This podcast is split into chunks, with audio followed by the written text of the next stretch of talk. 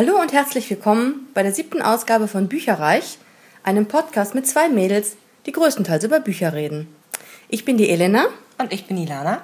Heute dreht sich alles um den vergangenen Valentinstag und damit um, ich bin jetzt mal garstig, Liebesschnulzen. Oh, oh Ilana strahlt mich hier gerade schon so an. Naja. Erzähl. Ja, ähm, wobei wir haben ja schon so ein bisschen festgestellt in der Vorbereitung der Episode, äh, so viele Liebesschnulzen oder auch generell Romantikbücher haben wir irgendwie beide gar nicht gelesen. Jedenfalls, wir hatten so ein bisschen Probleme. Ähm, da ging es dann los mit, ja, also es besteht zur Hälfte aus Liebe und zur anderen Hälfte ja. aus Fantasy oder da ist nur so ein Viertel Liebe drin und der Rest ist irgendwie, weiß ich nicht, Action-Thriller oder keine Ahnung ja, was. Stimmt. Also ähm, ich glaube, es ist relativ schwierig, ein Buch auszumachen, was rein romantisch ist. Jedenfalls, was wir so gelesen haben.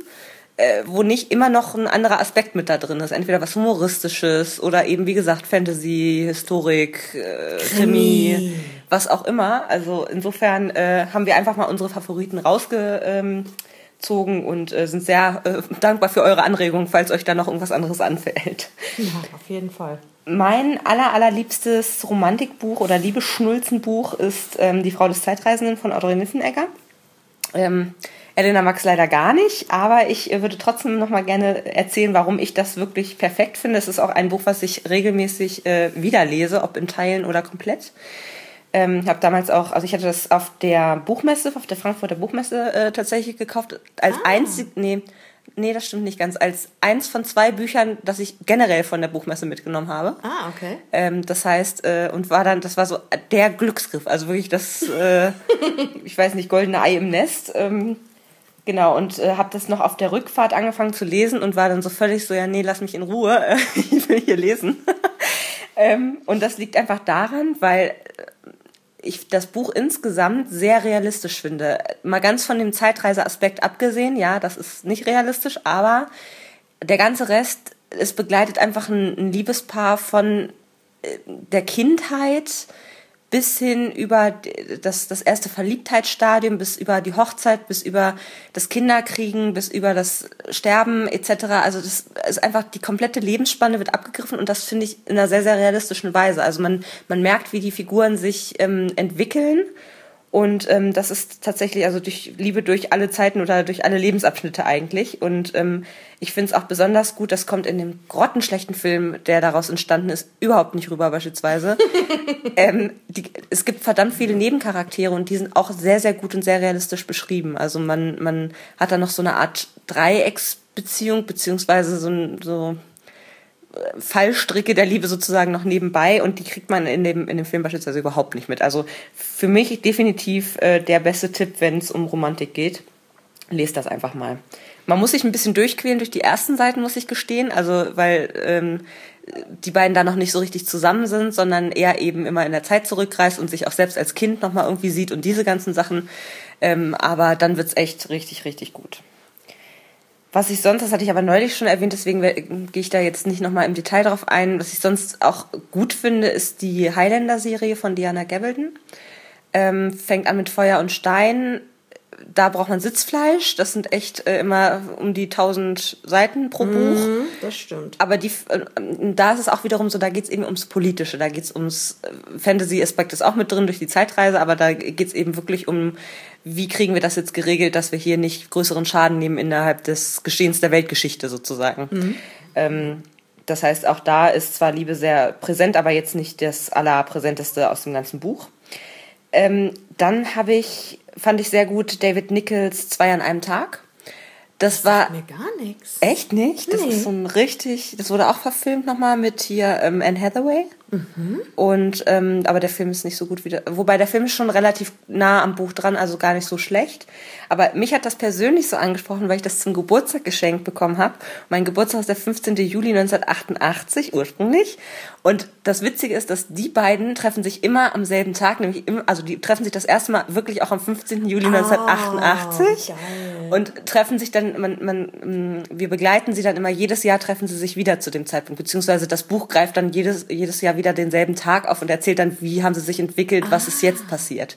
Cool. Und äh, die beiden sind auch so, also es ist so ein bisschen wie Harry und Sally eigentlich. Also ähm, die sind ziemlich lange einfach nur befreundet und man merkt aber die ganze Zeit, da ist eigentlich mehr, aber sie kommen noch nicht so richtig zueinander und so weiter und so fort. Mhm. Und das ist, also das fand ich äh, tatsächlich sehr, sehr gut.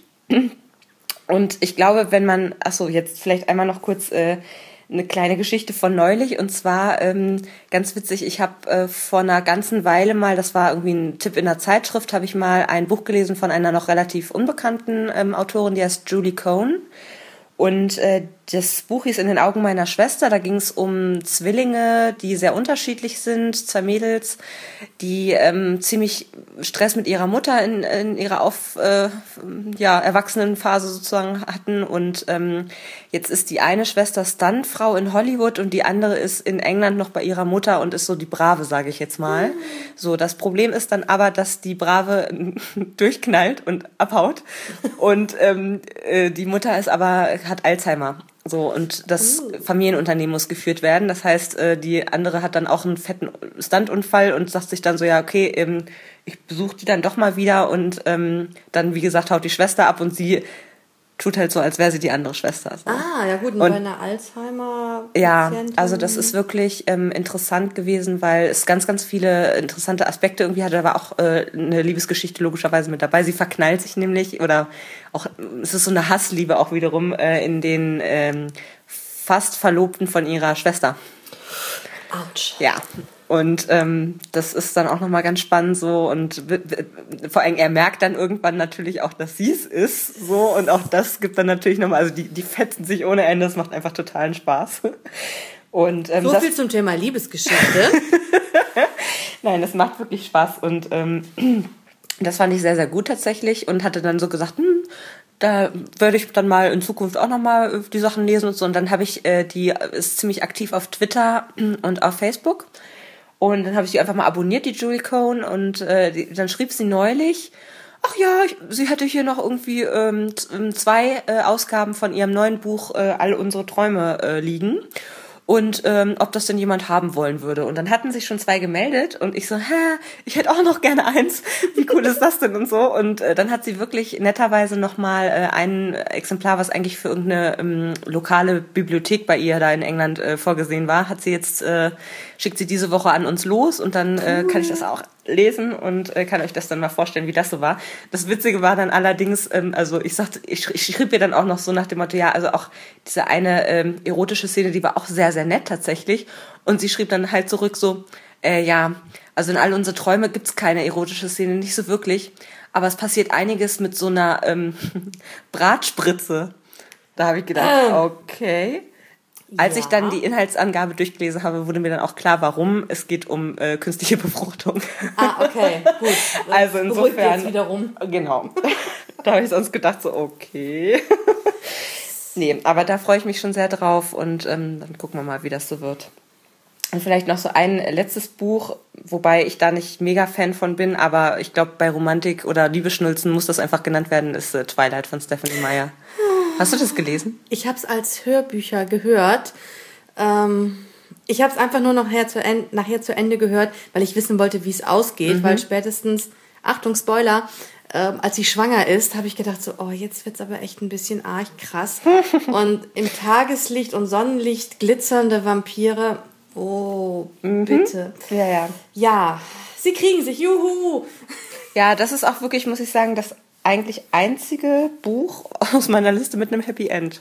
Das finde ich auch ganz witzig, stimmt. weil ähm, ja, entweder stirbt irgendjemand oder es hört einfach nie auf, wie bei der Highlander-Serie. Ja. Also ich also muss dann auch nicht sein. Ich finde auch Happy End ruiniert es dann auch manchmal. Happy End ist eine Momentaufnahme, danach kommt das Drama. das wirkliche Leben halt, ne? So. Ja. Ich weiß nicht, also ich stehe gar nicht so auf, auf Happy Ends, muss ich sagen. Wenn, nee, Nee. Das kann auch eine schöne, also gerade diese tragischen Liebesgeschichten sind ja eigentlich die Liebesgeschichten, die irgendwie, hm, weil es eben nicht entzaubert ja. wird, so durch den Alltag. Habe ich das Gefühl. Und ich finde es auch immer schön, wenn dann die Protagonistin irgendwie zu sich selber findet und merkt, äh, ist ja nett, eine Beziehung zu haben, ist ja nett, jemanden zu lieben, aber es ist nicht das Nonplusultra. Mhm. Ich muss erstmal mit mir klarkommen und ich bin jetzt mit mir vielleicht jetzt endlich im Reinen und merke, ey, der Typ ist nicht gut für mich, der Typ ist nicht gut für mich. Es war einfach nur Gewohnheit, klares Muster oder wie auch immer. Mhm. Ich gucke jetzt erstmal, dass es mir gut geht und dann schauen wir mal weiter. Mhm. Das finde ich immer sehr schön. Mhm. Ja. Was magst du sonst noch so für Liebesschnulzen? Also so richtig Liebesschnulzen, da kann ich echt nicht mit. Ich musste auch ja. sehr tief graben, Schwierig, ne? Um was zu finden. Ja, klar, in Vampirromanen gibt es immer den tollen Vampir und den Menschen, aber so hier und jetzt und Himbeerkuchen. Mhm. Ähm, sie wird halt von ihrem langjährigen Freund wegen einer jüngeren verlassen und sie hatte gerade so, jetzt möchte ich aber Heirat, Kinder und ein kleines Häuschen. Ach, scheiße. Mm. Klafft ein wenig auseinander die Vorstellung. Mhm. Und sie bekommt dann auch ihre Verehrer, merkt dann aber auch, ja, so richtig das Wahre ist es nicht und laviert sich dann so durch die Männer hindurch. Ähm, und da ist es halt auch am Ende, merkt sie, ja, sie muss erstmal zu sich selber finden und so die Klischees, die sie hatte, die kann sie über Bord schmeißen. Das Leben ist doch ganz anders. Mhm. Ähm, ja, macht, macht ganz viel Spaß zu lesen. Hat auch mh, mm, eine Form von Happy End. Manchmal fand ich sie einfach nur nervig mit ihrer klischeemäßigen Handlungsweise, wo ich dachte so, oh Mädel, komm, also du mhm. bist keine 14 mehr, du bist, weiß ich nicht, äh, Ende 20, Anfang 30, das muss irgendwie doch mal ne, in deinen ja. Schädel gehen. Ja. Aber war schön, muss ich sagen, und deswegen fand ich das doch eher in die Kategorie Liebeschnulze. Mhm. Genauso wie verliebt, verlobt, verstrickt. Mhm. Sie wird halt auch von ihrem Freund verlassen. Wieso werden die Mädels immer verlassen? Wieso hauen die nicht mal ihre Typen in die Wüste? Ja, gute Frage. Hm ähm, an Autorinnen und Autoren. Ich hätte mal gerade einen Wunsch für einen Plot. ähm, sie wird halt von ihrem Freund verlassen, die liebe Beth, und findet halt über einen Strickclub, den eine Freundin von ihr organisiert hat, andere Menschen und auch wiederum zu sich selber im Endeffekt. Ähm, gibt dann auch so ein bisschen Trouble zwischen den Freundinnen. Und die, an dem Buch hat mich schon sehr gefesselt, dass die Charaktere sich innerhalb der Handlung entwickeln. Mhm. Dass sie also mhm. nicht so kontinuierlich ähm, ihren Gang verfolgen, sondern auch mal merken, ups, da muss ich einfach mal dazu lernen und anders handeln, mhm. ähm, um überhaupt für mich weiterzukommen. Von wem ist das? Weißt Robin Harding. Mhm. Und so ein bisschen die Tiefe fehlte mir bei der Handlung, aber das fand ich schon echt schön geschrieben und auch sehr, das fand ich sehr authentisch auch für, fürs wahre Leben. Mhm. Naja, ich denke dann halt Die Schöne und das Biest. Beastly von Alex Flynn. Mhm. Das ist natürlich so. Ja. Das fand ich ehrlich gesagt ziemlich schlecht. ich war auch nicht so begeistert, weil ich halt das war auch ziemlich platt geschrieben, fand ja. ich irgendwie so, ne? Und ich meine, ich kenne das Musical, was ich toll mhm. finde. Mhm was allerdings auch so ein bisschen Revue-Charakter hat, muss ich sagen. Also okay. ich würde es auch nicht nochmal gucken. Ja, ja. Und das Buch, mir war ja klar, wie es ausgeht. Mhm. Ähm, ja, ich denke, das ist ein Buch für Jugendliche, so 14 bis 16, mhm. weil es halt ja, sehr einfach geschrieben ist. Man weiß, wie es ausgeht. Es geht um die inneren Werte. Ja.